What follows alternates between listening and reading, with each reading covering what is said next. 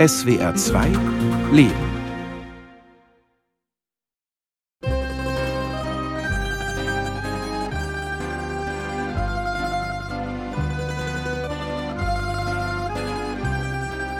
Wenn jemand nach Italien fahren möchte, dann denkt er an Urlaub, Sommer, Sonne und Meer. Meine heutige Reise nach Italien verfolgt ein anderes Ziel. Ich möchte das Grab meines Vaters besuchen. Ich habe es noch nie gesehen, obwohl mein Vater Emilio schon lange nicht mehr lebt. Er starb, als ich acht Jahre alt war, also vor fast 60 Jahren. Der Friedhof mit dem Urnengrab meines Vaters liegt eine Autostunde von Udine entfernt, einer Stadt im Osten Norditaliens. Es ist ein sonniger Tag. Kaum ein Lüftchen geht, als wir zum Friedhof losfahren. Wir, das sind Daria, eine Übersetzerin, und der Historiker Elio Varuti, der viel über die Geschichte Istriens geforscht hat, die Heimat meines Vaters Emilio Rubinich. Er kommt aus dem Badeort Moschenitschka Draga. Hier steht noch immer das Elternhaus meines Vaters, der seinen Heimatort früh verlassen hat. Er lebte später vor allem in Mailand, war sonst aber in der Welt zu Hause, in Buenos Aires, in New York und in Deutschland, in Frankfurt am Main. Seit einiger Zeit versuche ich mehr über meinen Vater herauszufinden. Der Historiker Elio Varuti, der sich mit Auswanderern aus dem Friaul beschäftigt, berichtet im Internet über meine Recherchen. Noch bevor ich mit meinen eigenen Notizen dieser meiner letzten Reise beginne, werde ich im Blog von Elio Varuti darüber lesen. In den 50er Jahren kam mein Vater nach Deutschland, lernte meine Mutter kennen, beide heirateten. Wie es dazu kam, darüber hat sie leider nie gesprochen. Auch nicht, ob sie glücklich gewesen waren. Ich kam als uneheliches Kind zur Welt. Mussten sie deshalb heiraten? Ich habe mich oft gefragt, ob sie sich wirklich geliebt haben. Zu Hause erinnert nichts an die Hochzeit. Es gibt kein Bild von der Trauung, es gibt überhaupt kein Bild, auf dem meine Eltern beide zusammen zu sehen sind. Meine Eltern lebten getrennt voneinander. Vermutlich hatte das mein Großvater so gewollt. Mein Vater bezog eine eigene Wohnung und meine Mutter lebte mit meiner fünf Jahre älteren Schwester und mir weiter bei ihren Eltern. Die Folge? Ich sah meinen Vater nur an den Wochenenden. An den Samstagen besuchte er uns. So bin ich beinahe vaterlos groß geworden. Eine richtige Familie sind wir nie gewesen. Was mögen meine Eltern für eine Ehe geführt haben? Wir wissen nicht, aus welchen Motiven deine Mutter und ihre Familie gehandelt haben, sagt Daniela, eine Freundin meiner Frau. Ihr Vater kam in den 60er Jahren auch aus Italien nach Deutschland. Das war halt, glaube ich, früher ein Stück weit auch so, dass man Ressentiments hatte gegen Menschen aus anderen Ländern, das waren damals noch keine EU-Ausländer, sondern einfach, ja, die mit den Spaghetti. Und wahrscheinlich waren die einfach nur Kinder ihrer Zeit. Wohin gehörte ich? Laut meinem Pass war ich bis zu meinem 19. Lebensjahr Italiener. Doch meine italienische Familie war mir lange Zeit unbekannt. Was bedeutete das für mich als Kind? Während wir jetzt zu dem Grab meines Vaters fahren, fallen mir Bilder aus der Kindheit ein. Mein Klassenzimmer in der Grundschule. Ich sehe mich an einem Holztisch sitzen. Die Lehrerin schreitet die Reihen ab. Na, Hans, wo kommen denn deine Eltern her? Mitschüler kichern, als ich sage, mein Vater komme aus Italien. Da bin ich der Einzige. Ohne dass es meine Mitschüler merken, wecken sie mit den Lobreden auf ihre Väter meine Neugier.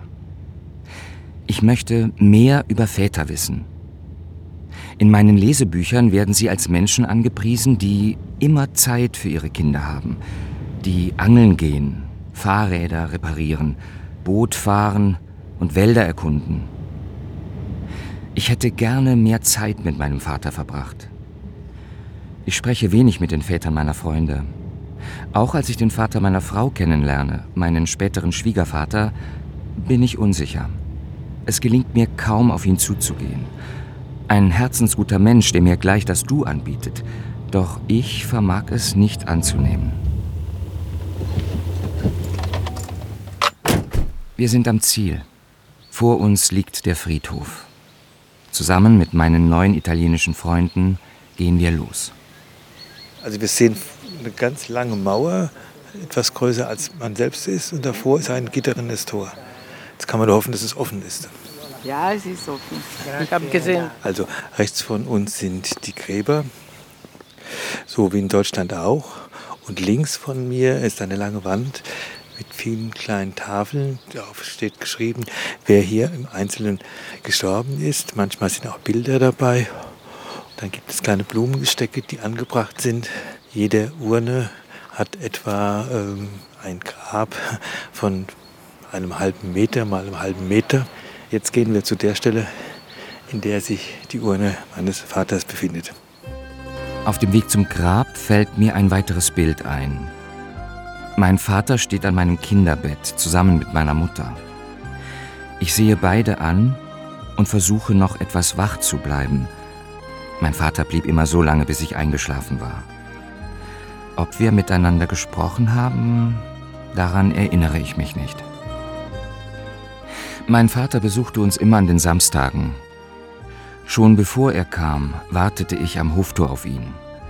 Manchmal spähte ich durch die Ritzen.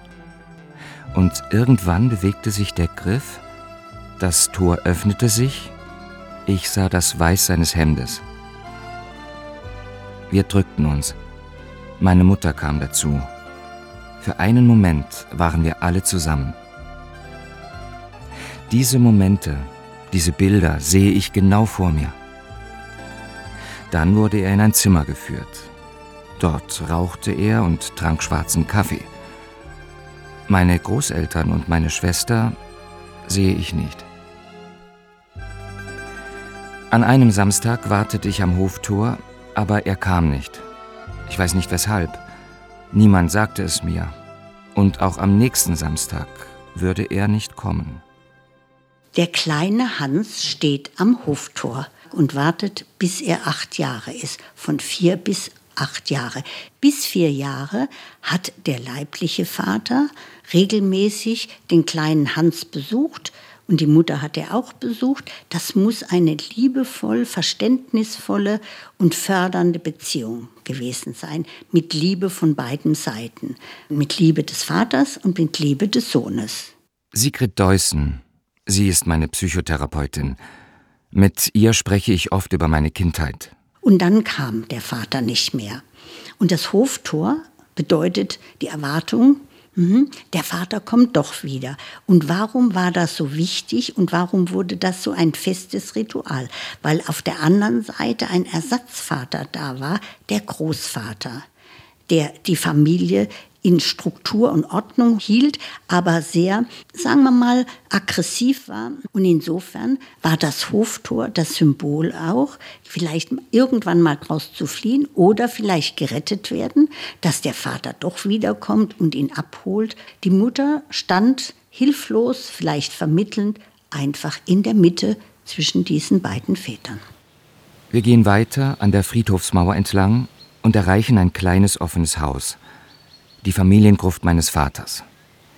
Ich drehe mich um zu Daria und Elio.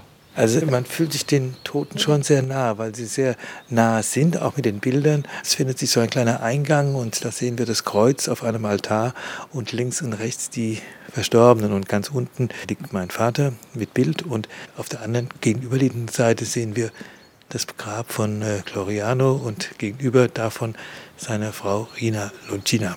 Das ist alles sehr groß, sehr wichtig, sehr gut geprägt. Was sehr schön ist, ist ja rechts ein ovaler Rahmen und in diesem Rahmen ist mein Vater zu sehen, relativ jung mit sportlich zurückgekämmtem Haar und er lächelt. Auf dem Bild sieht er mich jetzt ganz genau an, so als wolle er sagen, du bist angekommen. Ich würde meinem Vater gerne sagen, dass ich sehr gerne wiederkomme und äh, ich möchte dir sagen, Emilio, es ist schön, dich zu sehen. Du könntest auch da drüben links neben den Gräbern auf einer Bank sitzen oder du könntest am Eingang des Friedhofs an der Mauer stehen. Du bist eigentlich überall. Nun wird alles eins und ich gehe mit einem guten Gefühl und mit viel Kraft auf den weiteren Weg.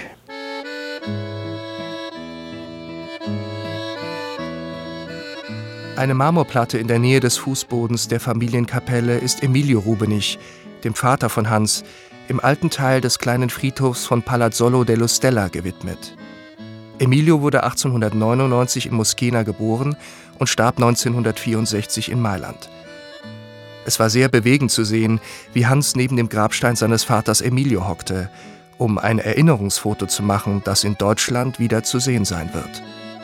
Das schreibt Elio Varuti später in seinem Internetblog. Diese außergewöhnliche Wallfahrt endete am 12. April 2023 in der Nähe der Kirche Madonna del Suffragio, die um 1300 von der Bruderschaft der Battuti errichtet wurde und reich an mittelalterlichen Fresken ist. Als ich sieben Jahre alt war, änderte sich mein Leben. Meine Mutter schickte mich von nun an in Erholung, wie es damals hieß. Jedes Jahr kam ich für fünf Wochen in ein Kinderheim an der Nordsee. Ich litt jedes Mal unter einem nicht enden wollenden Heimweh. Dann kamen die Samstage und ich war nicht zu Hause. Im Erholungsheim erinnerte nichts an meinen Vater. Meine fünf Jahre ältere Schwester hatte Glück. Sie musste nie ins Erholungsheim und konnte zu Hause bleiben. Meine Mutter heiratete in ihrem Leben dreimal. Mein Vater war ihr dritter Ehemann. Meine Schwester stammt aus der zweiten Ehe. Sie war fünf, als ein neuer Mann in das Leben unserer Mutter trat. Mein Vater. Über ihn und seine ganze italienische Familie wurde zu Hause nur verächtlich gesprochen. Vor allem mein Großvater mochte meinen Vater nicht. Damals, Ende der 50er Jahre, war die Ehe mit einem Italiener etwas exotisch. Bevor ich das Grab meines Vaters besuche, habe ich mich einen Abend zuvor mit dem Historiker Elio Varuti, mit der Übersetzerin Daria und meiner Cousine Antonietta zum Essen verabredet. Antonietta ist die Tochter meines Onkels Gloriano. Sie sehe mir sehr ähnlich, wird meine Frau später sagen, als ich ihr ein Foto von dem Abend zeige. Antonietta spricht kein Deutsch und ich kein Italienisch. Doch wenn sie mich anschaut, verspüre ich ein Band zwischen uns. Elio Varuti befragt sie für mich. Daria macht sich Notizen. Sie übersetzt nicht Wort für Wort. Sie fasst zusammen, was gesagt wird. Ecco, vorrei, mi piacerebbe sapere da Antonietta cosa pensa di questa ricerca che eh, il giornalista della Germania ha voluto fare. Professor Varuti fragt sich, was Antonietta über diese äh, Forschungen, die du machst, denkt. Beh, insomma, immagino che, che sì, sia giustificato, la ricerca sia giustificata da una sua necessità personale Sie denkt, dass du ein inneres Bedürfnis hast, das zu forschen und auch das ist liiert an deiner Arbeit natürlich als Journalist. Wir sprechen an diesem Abend viel über die Familie meines Vaters. Er kam aus einer Großfamilie mit zehn Geschwistern. Vier davon starben in den ersten Monaten. Das Geld sei knapp gewesen in der Familie, erklärt Antonietta. Daher sollten die Kinder frühzeitig arbeiten gehen. No, perché mio papà, essendo il più piccolo, a 12 Ihr Vater war der Jüngste. Er auch. Als Zwölfjährige wurde nach Fiume geschickt und er sollte eine Arbeit lernen. Also ganz, ganz jung. Er war weg von zu Hause und er war bei einem Konditor. Das musste er lernen. Ja, er wurde Konditor, aber er wurde nicht so schön äh, behandelt von seinem Ausbilder, ja. Auch den anderen Geschwistern ihres Vaters erging es nicht besser. Mein Vater hatte mehr Glück. Io so che credo almeno che suo papà lavorasse nell'ufficio della CIT di New York. Dein Vater arbeitete in New York in der CIT, also ein Tourismusbüro. Und sie war auch in Milano, in Mailand, wo er immer an der CIT arbeitete. Und sie kann sich erinnern, dass sie äh, ihn dort begrüßt hat. Meine Cousine Antonietta, damals noch ein Kind, hat meinen Vater in seinen letzten Lebensjahren ab und zu in Mailand besucht, wo er die meiste Zeit seines Lebens verbracht hatte. Über seine Zeit in Deutschland sprach er nicht. Allora, io so solo che deve aver avuto dei problemi Sie weiß nur, dass äh, in Mailand dein Vater hat ein bisschen Kopfprobleme, also alt war er und man hat Gedächtnisprobleme und sowas. Und der Bruder von ihrer Mutter ging manches Mal nach Mailand, um zu sehen, wie es ihm ging. Altro non ti so dire.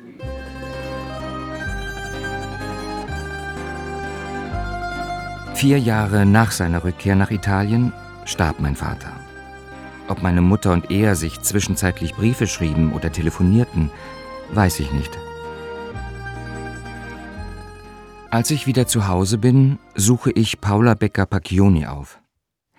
Sie lehrt Sprachen an der Philipps-Universität Marburg. Sie hat sich mit der CIT beschäftigt, also dem Reiseunternehmen, für das mein Vater gearbeitet hat. Auch in Deutschland, in Frankfurt am Main. Wie mein Vater haben damals viele Italiener ihr Heimatland verlassen, um im Ausland für die CIT zu arbeiten. Es wurde ihnen die Reise sozusagen leicht gemacht, aber nein, sie bekamen keine Wohnung. Nein, es wurde die Reise organisiert. Sie müssen sich vorstellen, dass damals die Italiener nicht so gut mit Englisch und anderen Fremdsprachen äh, waren. Und dann war es natürlich wichtig, dass es eine gute Organisation in der Heimat da war, die für sie alles organisiert hat. Die CIT, Compagnia Italiana Turismo, entsteht 1927 und wird sich zum größten italienischen Reiseunternehmen entwickeln, mit 23 Standorten in der ganzen Welt. Die CIT versteht sich nicht einfach nur als ein herkömmliches Reisebüro. Hauptziel war dann das Bild Italiens, eines modernen Italiens, dann ins Ausland zu verbreiten. 2007 und 2008 wird das Unternehmen von einer Hotelgruppe und der Arealbank aufgekauft.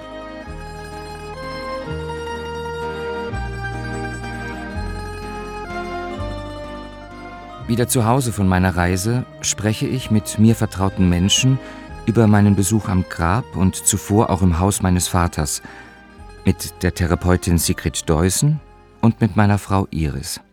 Was ja beeindruckend ist, also dass sie wirklich das Haus ihres Vaters gefunden haben, dass sie da reingegangen sind und berührt waren, eben anzukommen in der väterlichen Familie.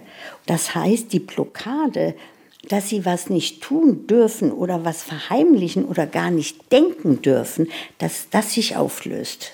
Also es geht, denke ich, auch um das Thema Familie. Mir ist sofort aufgefallen bei dieser Grabstätte, weil das halt der Name Ruby nicht drüber steht. Man sieht die Fotos deiner Angehörigen, des Onkels. Man ist ja umgeben von Menschen, die was mit einem zu tun hatten und hat vielleicht auch was damit zu tun, dass du selbst so den Ort, wo du eigentlich hingehörst, noch gar nicht gefunden hast. Also wir sind ja auch viel umgezogen und da ist jetzt so ein Ort, wo ja, wo die Familie Ruby nicht ist. Ich spreche mit Sigrid Deussen auch darüber, weshalb ich mich erst so spät auf die Spurensuche nach meinem Vater begeben habe. Vielleicht sollte man noch mal in die Vergangenheit da zurückgehen. Es ist deswegen so wichtig, weil vorher ihnen es aus gefühlsmäßigen Erlebnissen nicht möglich war. Da wurde nichts mehr über ihren Vater gesprochen, als er mit vier Jahren wegging. Und später war es ein Tabu in der Familie, überhaupt über ihren Vater zu sprechen und ihn zu würdigen. Und dieses Tabu hat sie geformt und belastet und deswegen haben sie es selber nicht früher in Gang gesetzt. Aber jetzt, da jemand anderes, dieser Historiker, ein wichtiger Mann, sich auch dafür interessiert, dadurch ist dieses Tabu auch gelöst worden. Das Tabu wurde einmal auch von meiner Mutter gebrochen. Ich erinnere mich, meine Mutter und ich saßen alleine im Wohnzimmer. Es muss Winter gewesen sein. Ein später Nachmittag, wenig Tageslicht schien durch die Fenster. Meine Mutter beugte sich über viele Papiere. Plötzlich schaute sie mich an und schob mir einen kleinen Zettel zu. Darauf standen die Telefonnummer meiner Cousine und die Adresse meines Onkels Gloriano. Einige Jahre später, meine Mutter lebte nicht mehr, nahm ich Kontakt zu meinem Onkel auf. Er schrieb sofort zurück. Den Brief bewahre ich bis heute auf. Ich habe deiner Mutter oft geschrieben, aber ich habe nie eine Antwort bekommen. Zum Glück habe ich dich wieder. In der Hoffnung, dich bald sehen zu können. Lieber Neffe, ich grüße, umarme und küsse dich. Ein wunderbarer Mensch. Wir trafen uns damals, ich war noch Student, in Udine. Leider war ich zu beschäftigt, um den Kontakt zu ihm aufrechtzuerhalten. Zumindest kann ich es mir nicht erklären, warum ich damals nicht öfter nach Udine reiste, so wie ich es heute mit 66 Jahren tue. Kurz vor meiner Reise nach Italien habe ich mich in Marburg zu einer Familienaufstellung angemeldet. Geleitet wird sie von Dario Schmilani. Er ist systemischer Therapeut und Heilpraktiker für Psychotherapie. Ich erhoffe mir, mit der Aufstellung mehr über die Beziehung meiner Eltern zu erfahren.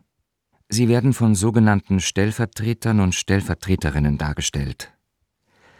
Stück für Stück wird deutlich, meine Eltern müssen sich, trotz allem, sehr geliebt haben.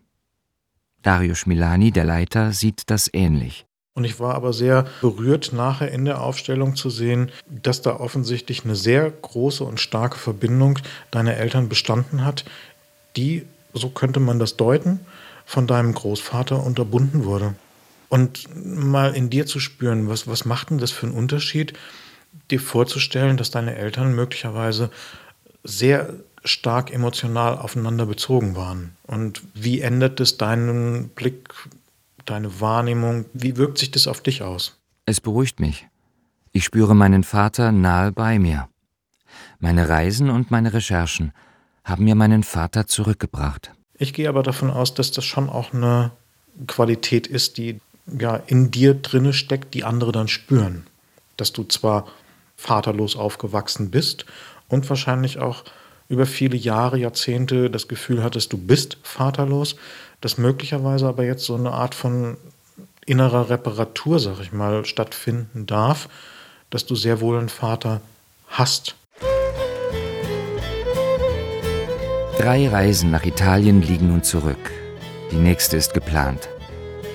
Bei meiner ersten Reise hatte ich das Elternhaus meines Vaters in Draga de Moschierna gesehen. Als meine Frau und ich davor standen, kam eine resolute Kroatin auf uns zu und fragte, wonach wir suchten. Es war, als hätte jemand ein Drehbuch geschrieben, und jetzt war der Moment gekommen für ihren Auftritt. Als ich ihr von meiner Suche nach meinen istrischen Wurzeln erzähle und meinem Wunsch, mehr über meinen Vater zu wissen, bricht es aus ihr heraus. Ihre Antwort wird zum Leitmotiv meiner Reisen. Normal, das ist, das ist drinnen. Das ist, wie sagt man, in, in, im Blut. Muss man wissen, wo sind die Eltern gekommen und Opa und wie andere, sagt man noch. Das ist normal. Ja, warum nicht? Schön ist das, mein Gott.